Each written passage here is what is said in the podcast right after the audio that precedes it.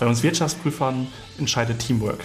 Natürlich arbeite ich sehr gerne mit Zahlen, deswegen bin ich auch Wirtschaftsprüfer geworden, aber das hätte ich äh, auch in Industrieunternehmen beispielsweise im Controlling haben können. Das Besondere in der Abschlussprüfung ist, dass ich immer mit den verschiedensten Kolleginnen und Kollegen auf den Projekten eingesetzt bin. Dabei kommt es auch gar nicht darauf an, ob wir bei großen Konzernabschlussprüfungen unterwegs sind oder eher bei kleineren äh, familiengeführten Unternehmen. Entscheidend ist, dass wir als Team uns mit unseren ganz unterschiedlichen Kompetenzen einbringen und so zum Projekterfolg beitragen. Das macht unseren Beruf aus.